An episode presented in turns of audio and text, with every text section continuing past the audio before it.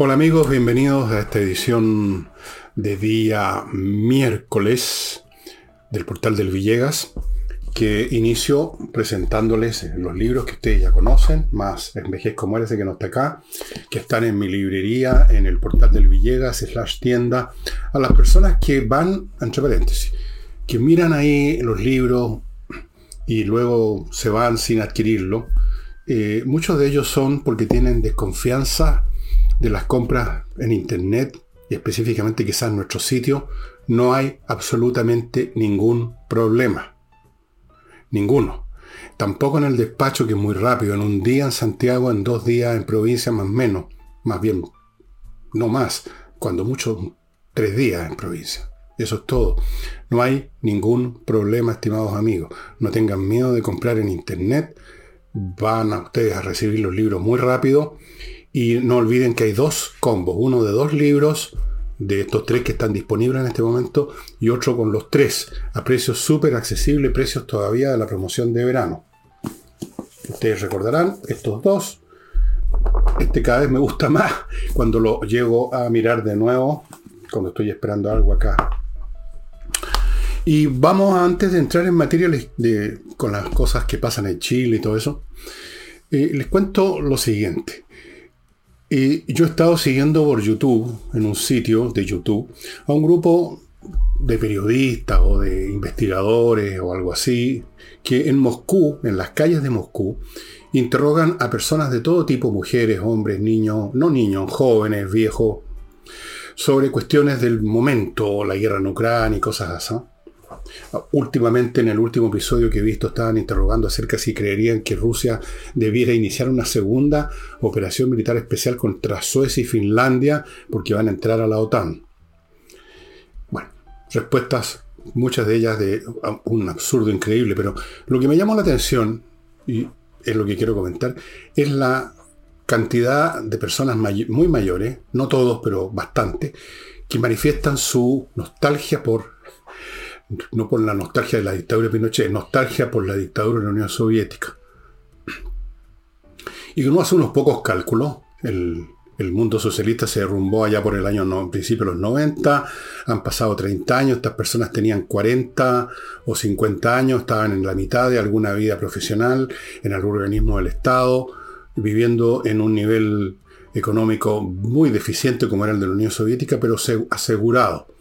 Se derrumbó eso y se encontraron con un mundo cambiante, con un mundo donde hay que arreglárselas por su cuenta hasta cierto punto en Rusia y naturalmente echan de menos eso. Pero además me ha dado, me ha llamado la atención la buena cantidad de rusos que tienen una concepción del mundo, de Ucrania, de Estados Unidos, de la OTAN, francamente de una ignorancia y de una necedad que uno se impresiona porque uno dice, esta gente que ha pasado por tantas experiencias, que conocieron, han conocido distintos regímenes en Rusia, ¿cómo no tienen un poquito más de cachativa? ¿Cómo no se dan cuenta de qué manera les miente el gobierno ruso como les ha mentido toda la vida? Y cuánto todo esto porque ayer con Nicole conversábamos precisamente de la cantidad de gente que la cantidad de gente que llegó a convencerse que es necesario para Chile una nueva constitución. A propósito de eso le dije que las ideas se instalan, que simplemente la gente llega y dice y piensa algo porque alguien se los dijo y sin comprobar su verosimilitud. Y esto es, eso es lo que yo quería, quería hacerles notar, porque eso a su vez se conecta con un tema bien peliagudo, ¿no? ¿Cuál es el, verdaderamente el valor que tienen los, eh, los juicios, los sentimientos populares y si realmente existen? Pero yo lo voy a tratar este temita, esta segunda variante, un poco más adelante. Voy a entrar ahora en, materia. Eh, el gobierno parece ser que agrega otro ítem más para aprobar mi tesis, que espero sea cierta, de que el barco está virando unos pocos grados a estribor. Porque en voz, en boca de la ministra de Salud, doña Jimena Aguilera, estaría viendo el modo, dice el gobierno, de dar plazos para las devoluciones que la Corte Suprema obliga a las ISAPRES por presuntos cobros excesivos. La ministra de Salud dijo que la idea era llegar, converger a un equilibrio financiero y que ellos podrían ver el tema de los plazos, dar tiempo para esto, de ser, en otras palabras, que no les caiga la carga a las ISAPRES de golpe y por lo tanto se desplome el sistema. Es una actitud, la de doña Jimena ahora, de hoy, de estos días, muy distinta a la que vimos hace unas semanas, en que el gobierno parecía cruzado de brazos, mirando con cierta complacencia el pataleo de las ISAPRES que estaban anunciando su próximo colapso debido a esta situación. Ahora, me parece que hay un cambio cuando se dice que se está buscando que las empresas, las ISAPRES, converjan a un equilibrio financiero. Se les va a pedir algunas condiciones, aparentemente, de que si se les da plazo, mientras estén pagando estos cobros extras, excesivos, según la Corte Suprema. Los accionistas de las ISAPRES no, pueden, no tienen derecho a hacer retiros de ganancias. En fin, al parecer también dijo la ministra que estos pagos, estas devoluciones, debieran hacerse a base de los excedentes. O sea, habiendo excedentes, una parte para pagar eso, lo cual significa que las ISAPRES no son obligadas a carcomer a meter mano en su capital de operacional, sino que en lo que estén ganando de todas maneras, por lo tanto les quedaría un margen todavía de ganancia para seguir operando. Me parece a mí, cualquiera que sean los detalles, me puedo estar equivocando en alguna cosa, pero la postura es completamente distinta y yo creo que refleja, es otro elemento más de esto que yo creo, creo, o más bien dicho, espero que sea, un cierto viraje hacia estribor. Y mm, eso, porque la Corte Suprema llegó a esa determinación de que habían habido cobros, cobros excesivos. Yo ya he recibido eh, de la ISAPRE donde estoy matriculado algunos pagos por supuestos cobros excesivos. Todo cobro siempre parece excesivo, especialmente a los que quieren recibir todo gratis, ¿no? Cualquier cosa que no sea gratis es excesiva. Puede que sean excesivos, depende de cómo se midan. Pero yo no voy a entrar en esa discusión, no me interesa. El punto esencial acá es que aquí hay otra señal de un viraje, me parece a mí. ¿Y por qué? Porque el desplome de las ISAPRES significaría un daño enorme para el funcionamiento del país por muchas razones. Y como he dicho, la fuerza de la realidad, en este caso la realidad que obliga a a no dejar que se hundan las ISAPRES para no se produzca un problema económico, incluso legal, con gente que invirtió de afuera, de otros países, en las ISAPRES, que no se produzca un problema que dificulte la marcha del país, y si la marcha del país se dificulta, el barco entero el que se hunde y con ello el capitán, su capitán, el señor Boric, y todos sus oficiales. Y ya que estamos hablando de cortes, la corte, una corte de apelaciones obliga al municipio de Santiago, o sea, la señora Hasler, la alcalde comunista, a erradicar el comercio ambulante y a informar sobre lo que está haciendo para, ese, para esos efectos en un plazo de 45 días. Antes de, de continuar con la reacción de la señora Hasler a, esta, a este mandato de la Corte de Apelaciones, permítanme entrar a mi primer bloque que lo inicio con Entrena Inglés. Entrenainglés.com. Una academia que enseña inglés online con profesores de inglés que saben inglés y que por lo tanto le van a dar a usted realmente, finalmente, después de quizás cuántos intentos que usted ha hecho en distintas academias o institutos, a aprender inglés. Para que usted pruebe lo eficaz que es el sistema, usted puede pedir una clase demo. Entrena inglés, estimados amigos. Continúo con KME ERP, un software financiero, contable administrativo para todo tipo de empresas para ver si está ganando o perdiendo plata. ¿Cuánto le deben los clientes? Facturar electrónicamente, revisar los estados financieros, en otras palabras, controlar stock de productos, en fin, todo lo que tiene que ver con la contabilidad, la administración financiera y de todo tipo de una organización empresarial de cualquier tamaño. Se implementa en dos horas, planes desde 12 UF al año. Les sugiero que entren a kame.cl. Perdonen la alergia para ver más detalles de este sistema que está siendo usado por muchas empresas en este minuto. Continúo con Fastmark, una empresa chilena de courier que desde Miami Santiago le trae por vía aérea marítima lo que su empresa necesita para su funcionamiento y también atiende a privados que quieran traer cualquier cosa que compraron en un negocio norteamericano, una cosa quizás pequeña, pero ellos también en CAME atienden lo que se llama el servicio de paquetería. Si usted no está muy seguro de encargar la compra a otro, fastmark.cl.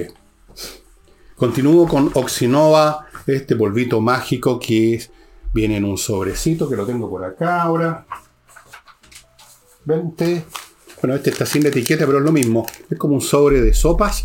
Hay un polvito acá adentro. Se mezcla con un litro de agua se convierte en un rato, una hora, qué sé yo, una cosa así, en una colonia de bacterias aeróbicas y usted vierte eso donde están los malos olores, en su casa, en su industria, donde sea, y se acaban, porque estas bacterias, esta colonia destruye a las bacterias que son las que producen el mal olor.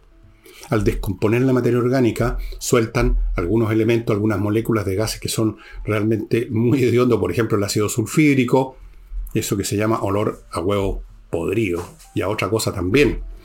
Oxinova, estimados amigos, solo se puede comprar en el sitio. Y termino este bloque con espacioajedrez.com que les recuerda que mm, en abril empiezan sus cursos, cinco niveles para toda clase de jugadores, desde principiantes hasta jugadores más avesados, una vez a la semana en vivo vía Zoom, a las seis y media clase para los niños, a las ocho de la noche para los adultos, los precios son ridículamente bajos. Los puede pagar en seis cuotas sin interés. Y además, si usted se matricula con un familiar, hay un descuento familiar. Por todos lados, puras ventajas, espacioajedrez.com. ¿Qué respondió la señora Hasler cuando la Corte de Apelaciones le dice que tiene que desalojar el comercio ambulante y, y le da un plazo de 45 días para ir informando? Dijo, vamos a revisar los antecedentes. ¿Cómo? Si ella no está para revisar antecedentes, eso es lo que hizo la Corte de Apelación para llegar a su, finalmente a su resolución. ¿Qué antecedentes no va a revisar? Va a salir a patrullar las calles a ver si es verdad que está repleto de vendedores ambulantes, muchos de ellos extranjeros, que han convertido las calles de Santiago en una cocinería, que la han convertido en una especie de portaaviones de delincuentes, muchos de esas, eh, en esas calles. ¿Qué lo que va, cuáles antecedentes va a revisar?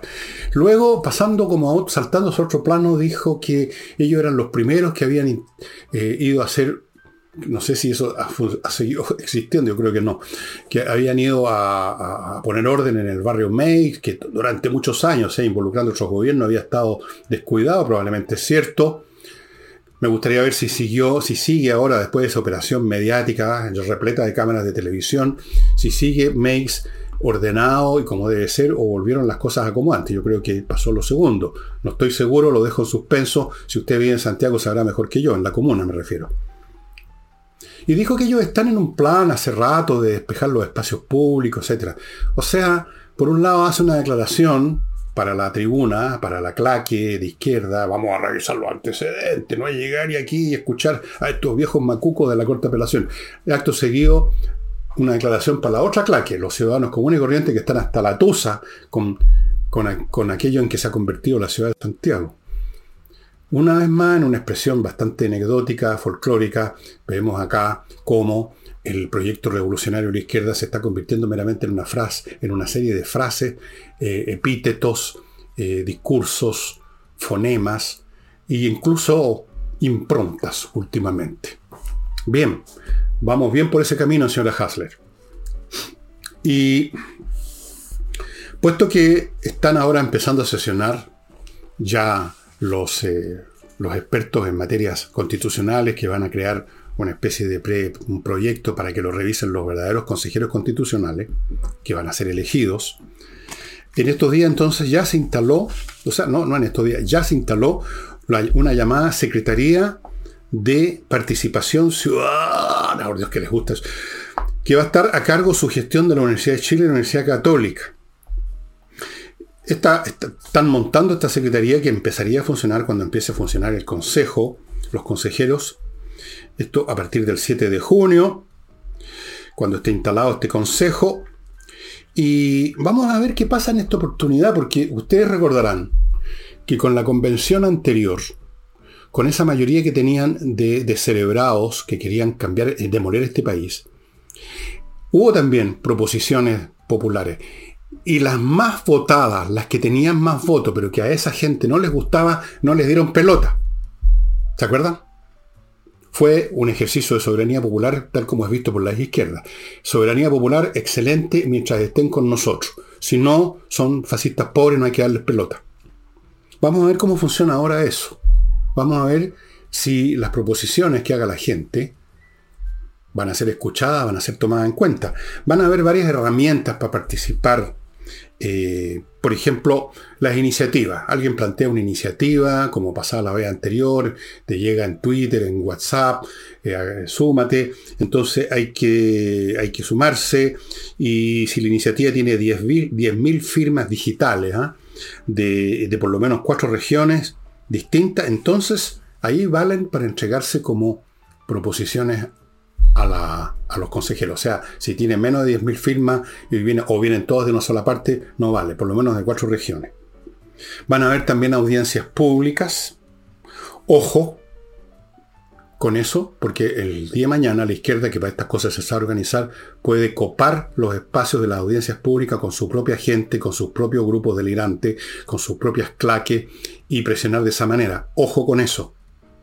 Ojo con esas audiencias públicas, a ver si los que son opositores de este gobierno, los que no les gustan eh, las clases de constituciones que quizás van a estar proponiendo una vez más los señores que sean de las listas de izquierda, vamos a ver si la gente se sabe organizar. La izquierda se sabe organizar para estas cosas. Es para lo único que sabe organizarse. Para gobernar no, claramente. Pero con eso les basta para llegar al poder. Ojo entonces con esta instancia de las audiencias populares, porque se puede convertir en un circo de la izquierda. Y hay otros instrumentos, pero ya lo iremos viendo en su momento. Otra cosa que puedo decir de este proceso es que hay bastante gente satisfecha por el tono con que se hizo la inauguración de esta, etapa de los expertos, tan distinta al circo que vimos la vez anterior. Llegaron hasta, tal como dije, llegaron hasta con corbata, todos con corbata. Gente que nunca había, yo nunca había visto al señor eh, Elizalde del Partido Socialista con corbata, siempre estaba con la camisa abierta en ese tono deportivo, ¿ah? De ese tono de los ancianos que aparecen apoyados en el palo de mesana de un yate, eh, en la propaganda de las compañías de seguro, así, todo, no, ahora todo es corbata, dando un aire de solemnidad, de seriedad, de gravedad, que ha dejado satisfecho a mucha gente. Espero que esto no sea una comedia nada más. Pero eso hay que verificarlo viendo lo que va saliendo cuando llegue el momento. Em, permítanme continuar con mi próximo bloque. Actualiza tu reglamento.cl, ya sabe el lugar donde hay un grupo de profesionales que se va a hacer cargo de poner al día su reglamento de edificios, de condominio, con la ley que ya existe hace tiempo, que dio un plazo para hacer esto, el plazo se terminó, esto es obligatorio y actualizar el reglamento no es tarea fácil, hay muchos aspectos que hay que ver profesionalmente y para eso está ese grupo actualiza tu reglamento.cl. Vaya allá y duerma en paz. Continúo con kmmillas.cl, otro sitio de internet al cual usted va con sus millas acumuladas por sus vuelos que no va a usar y antes que la empresa aérea las haga desaparecer, que es lo que hacen sin avisarle a nadie, usted un día entra ahí a ver qué, cuántas millas tiene, no tiene ninguna, vaya hay millas.cl porque ahí se las compran. Convierta esas millas a tiempo en dinero. Continúo con inviertaenusa.cl, la mejor manera de invertir en bienes inmobiliarios en Estados Unidos, amigos, con todos los servicios que entrega inviertaenusa.cl, que son muchos. Desde luego, gestionar que usted tenga cuenta en bancos norteamericanos, obtener crédito, gestionarle una eventual viceresidencia si quiere irse para allá. Todo en Invierte en USA. Y algo más y muy importante, cualquier problema que usted pudiera tener de cualquier tipo en su adquisición de un inmueble, van a estar con usted al pie del cañón en invierteanusa.cl. No lo van a dejar votado después que usted haga la compra. Van a estar con usted. Y termino, y ahora sí que les voy a mostrar, hace tiempo que no les mostraba los productos, con compreoro.com, donde usted puede comprar lingotes de oro puro, prácticamente 99,99, garantizado por la Universidad Católica, tan chicos como este. Aquí son 10 gramos de oro, pero es harta plata. O sea, usted se puede llenar el bolsillo con esto y tiene una fortunita. O más grande, unos lingotes más grandes, más grandes, más grandes, o lingotes de esto, plata. Aquí hay un kilo de plata del 99,99%, como ustedes pueden ver ahí, si es que se alcanza a ver. Tener esto, estimados amigos, significa tener una póliza de seguro, porque el oro y la plata, en su estado físico como minerales preciosos, tiene un valor que no anda fluctuando como cualquier otro valor financiero en las bolsas. Es un objeto físico que usted puede transportar a donde quiere y donde sea que vaya, y si necesita venderlo va a encontrar compradores. Nadie le pone mala cara al oro y la plata.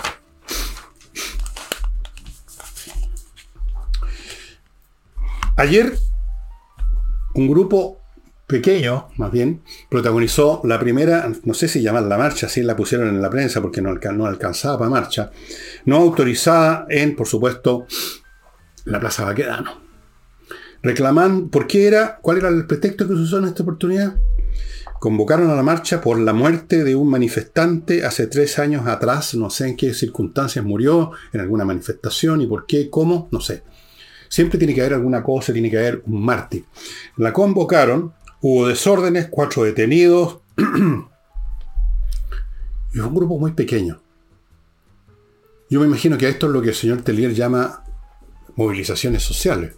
O sea, sacar a 20, 30, 200, si ustedes quieren, personas Nunca van a faltar lumpen para estas cosas, nunca van a faltar tipos de cerebrado, nunca van a faltar jovencitos que andan pateando piedras, que quieran ir a esto, nunca van a faltar perdedores, luces de todas las cuestiones para ir a estas cuestiones. Y armaron su número, pero ya en miniatura. En miniatura, señor Telier, ya no hay agua en la piscina de las movilizaciones sociales. Usted puede movilizar a 40 fulanos, probablemente algunos de ellos de pago, pero ya no puede movilizar a la ciudadanía. No puede. Fíjese que mm, usted ya no va a reunir un millón de personas en la Plaza Baquedano, ni 100 mil, ni 10 mil, ni mil. Va a reunir a 100, a 50 patoteros, a algunos de los cuales los van a meter presos, a otros les tiraron agua nomás. No sé si alguien resultó ahogado y va a ser eso un problema de derechos humanos, pero les tiraron agua con el guanaco y y se acabó la cuestión. No hay agua, cambió el clima psicológico y político de este país, señor Tellier. Su movilización social ya que se convirtió en una frase. De hecho, incluso en el año 19 sus movilizaciones sociales eran más bien movilizaciones de insurrecto, de gente de pagada, de profesionales del terrorismo, del vandalismo, de la destrucción y de la revolución, a los cuales se sumó gente sin duda hubo mucha gente ese día famoso, que ustedes lo convirtieron en un poco menos que en una fiesta nacional, en una efeméride, en la Plaza Baquedano. Claro, había gente que se sumó a eso, había gente que creyó que Chile despertaba. Vamos, no, no despertó, sino que se hundió en una pesadilla que duró mucho tiempo y que yo creo que despertamos el 4 de septiembre, no el 19 de octubre de ese año. Se acabó ese periodo, señor Telier, ya no va a movilizar a nadie usted, a sus jóvenes de la JJ quizá a algunos violentistas. Nada más. Y por supuesto a los estudiantes que siempre están disponibles para esto, pero algo decisivo, sustantivo, relevante para la marcha política nacional del país, no. Telier, lamentablemente para usted no hay tal, no hay tal movilización social, ni la va a haber para los fines que usted quiere de presionar el acelerador de las transformaciones profundas. ¿Qué transformaciones profundas, a propósito de esto, le ha dado el Partido Comunista o el comunismo en general a la humanidad? Crímenes profundos, desastres profundos, ruina profunda, atraso profundo. Rusia, a propósito, todavía no se recupera, y yo creo que parece que nunca, de lo que fue el régimen comunista, o sea, el régimen bajo el Partido Comunista, todavía no se recuperan de eso. Y la clase gobernante que hay ahora en Rusia son los ex dirigentes comunistas convertidos ahora en oligarcas, los ex miembros de la nomenclatura convertida ahora en ricachones, o en los lacayos de Putin, robando todo lo que pueden, robando hasta los materiales de, su propio ejército, al cual mandan a, a que los pateen en el trasero en Ucrania, como ha estado ocurriendo todo este tiempo. La prueba de ello es que la única unidad militar rusa que ha mostrado cierta eficiencia es un grupo de mercenarios, el grupo Wagner. El ejército regular es un desastre. En todos los sentidos. Eso es las transformaciones profundas que causa el comunismo, que afortunadamente el país les hizo así el 4 de septiembre del año pasado. Y todavía no se van a recuperar de eso, nunca más se van a recuperar por muchas algaradas que logren organizar con sus insurrectos de pago, los insurrectos de la nómina, los profesionales del vandalismo.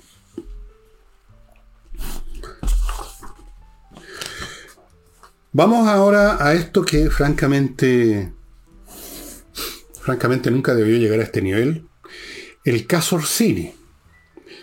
La citaron a declarar la fiscalía a la generala de carabineros, no, no noté su nombre, Karin Algo, Mendoza creo que era. La citaron a declarar en relación a esto, al presunto tráfico de influencias derivado del intento aparentemente de la señora o señorita Orsini de lograr torcer una determinación de carabineros con respecto a su pololo. Y entonces el tráfico de influencia consiste en que yo, Orsini, diputada, la llama a usted para que me haga este favor. Aparentemente esa es la historia, aunque ahora ella está contando una historia distinta, pero en realidad eso importa un poco. La pregunta que me hago yo es, ¿por qué esto esta banalidad de alguien, una diputada común y corriente que no le ha ganado a nadie. Dicho sea de paso, un partido que llegó con la idea de cambiarlo todo, que tenían una moral superior, como ayer recordaba Nicole Rodríguez, pero miren ustedes en qué están. Son seres humanos nomás, pues si es que es la, realidad y los seres humanos tratan de usar todos los recursos que tienen para favorecerse. La pregunta es por qué llegó a este nivel. a qué se debe? Algunos dirán lo que pasa es que el pueblo, a pesar de que durante muchos años miró con cierta indiferencia este tipo de cosas, ahora ya no, cambió. La gente pide, la ciudadanía pide. A eso quería llegar. Yo creo que la ciudadanía no pide nada respecto a esto ni a ninguna otra cosa en este tipo de situaciones. No se va a reunir ni se reunió a propósito del millón de personas en la Plaza Baqueano, un millón de personas en la Plaza de Alma o en cualquier otro lugar para pedir la cabeza de Orsini.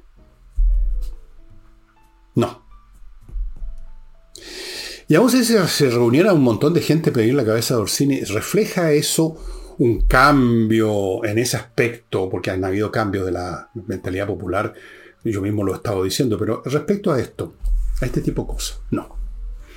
Yo creo que esto refleja simplemente las manipulaciones de los medios de comunicación y de los políticos. Los políticos que son dados a tratar de avalar sus dichos, sus pensamientos, sus intereses arrogándose la representación de la voz de la calle, por ejemplo. O hablan de... ¿De qué otra cosa hablan? De la soberanía popular. Del pueblo. El pueblo lo pide. No, el pueblo no pide, no, no está para pedir tontería. El pueblo a lo más ve este tipo de situaciones como la de Orsini en las noticias de la televisión o en los matinales, hará un comentario y después se olvida porque no merece más que eso. El pueblo, estimados amigos, más bien refleja las manipulaciones de los medios de comunicación que generan un tema, lo hacen circular, dicen que esto es un sentir popular y la gente que ve esta noticia y le dicen que la gente pide o que hay una... lo insinúan de alguna manera en su lenguaje de que esto es una demanda nacional, que se haga tal o cual cosa, es una mentira. Ojo, que los, medios no son una expresión de los intereses de la calle ni, ni, del pueblo, son una expresión de los intereses a veces de los dueños de los medios y ahora más bien últimamente un interés de los propios periodistas y de sus agendas políticas y de los partidos que están detrás de ellos que le dicen, oye compadre, ¿por qué no escribes sobre esto? Queremos joder a la Orsini por tal o cual razón. Y eso se convierte eso que una, una iniciativa, una maniobra, podríamos decir privada de un grupo por razones políticas, un partido, un grupo dentro de un partido, o incluso a veces un individuo que quiere joder a alguien, eso es envuelto empalagosamente en el manto de la soberanía popular. La gente ahora ya no tolera este tipo de cosas, el tráfico de influencia. Mentira. Ojo con cuando hacen estas imputaciones eh, la gente. Yo me preguntaría qué es lo que está detrás de esta, de esta cuestión, de que yo creo que, por ejemplo, que puede ser de que al gobierno le conviene concentrar la atención del público en, pendejerías como esta, en vez de concentrarlas en cosas más importantes donde no les va muy bien. Es preferible llevar a la guillotina a la señorita Orsini a, a que pase por la guillotina, la guillotina de la encuesta del señor presidente de la República u otros. No le den importancia a esta cuestión.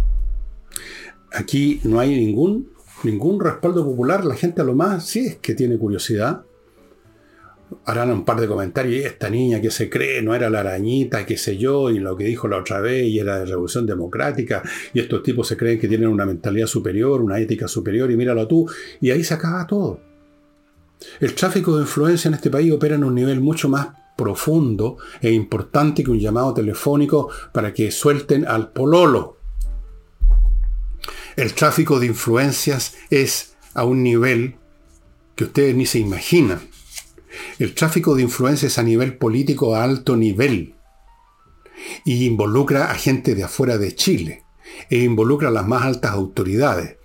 Influencias políticas, influencias ideológicas que determinan iniciativas legales, institucionales, que afectan la vida de toda una nación. Preocúpense de ese tráfico de influencia y no del señor, la señora Orsini llamando a un general para que le suelten al pololo. Eso es una completa y total huevada. Y termino en bloques comerciales recordándoles notariospress.cl para que ustedes saquen sus papeles notariales en unos pocos minutos en vez de instalarse horas en una notaría. Usted entra a notariospress.cl con su computador, llena los datos para el papel que necesita, lo despacha, ellos hacen todo y usted va a la notaría un par de minutos a sacar el papel. Punto. Continúo con Hey, el corredor inmobiliario que está todavía vendiendo en Chile propiedades inmobiliarias en momentos en que el mercado es bien difícil bien difícil. Se requieren las técnicas, las tácticas y las maniobras y, lo, y la cantidad de trabajo que pone Ángel Hey para vender y por eso que sigue vendiendo. Póngase en contacto con Ángel Hey y va a vender. Continúo con Patricia Stoker, un grupo patriciastoker.com. Ahí lo encuentran, un grupo de profesionales a cargo de registrar, renovar, defender su marca comercial. Aquello que usted inventó, que no se apropie otro de él, que no llegue otro y que lo anote primero que usted, porque pateó el tarro, eh, se relajó y después va a tener problemas. Defienda su marca con patriciastocker.com. Continúo con González y compañía, un buffet de abogados encargados de temas penales que son realmente eficientes. Muchos de sus eh, de los miembros de ese buffet de abogados eran fiscales, así que conocen toda la trama de la acusación y por lo tanto la defensa y han estado en casos muy importantes y los han ganado González y compañía. Y termino con mi climo que me tiene aquí con mis famosos 19 grados. Alguna gente dice, pero usted es un pingüino. ¿Cómo no pone 22 o 23? Soy un pingüino. Bien amigos, Miclimo.com pone dispositivos que le permiten a usted estar a la temperatura que quiere en verano, a la temperatura que quiere en invierno, con el aire filtrado. Para mí eso es muy importante por mi alergia. Sin ruido, en silencio, sin humo, sin problemas, sin peligro. Funcionan con electricidad, tienen un control remoto. Usted lo puede operar incluso fuera de la casa. Estamos hablando de la climatización del siglo XXI. Dos premios internacionales lleva miclimo.com ya en el bolsillo. miclimo.com. Y mm, en cuanto a materias, ¿qué más tengo para ustedes?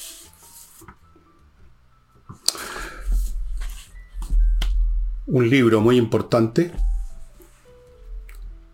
para los que me piden permanentemente en mail o de otra manera, me piden consejo como si yo fuera un bibliotecario, pero me piden consejos acerca de libros para estudiar esto, para estudiar lo de más allá. Y no pocos me han dicho libros de historia, de historia de Europa especialmente me interesa. Hay otros que están interesados en historia de América, pero para los amigos que quieren estudiar historia de Europa, el libro más completo o uno de los más completos, tengo otro de Roberts, pero voy a mostrarles este en esta oportunidad. Es el de Norman Davis, este mamotreto, pero muy entretenido, que se llama Europa, una historia. Un panorama de Europa del este, Europa del este, Europa del oeste, desde la edad de hielo, o sea, antes que existiera realmente un mundo cultural llamado Europa, hasta la Guerra Fría.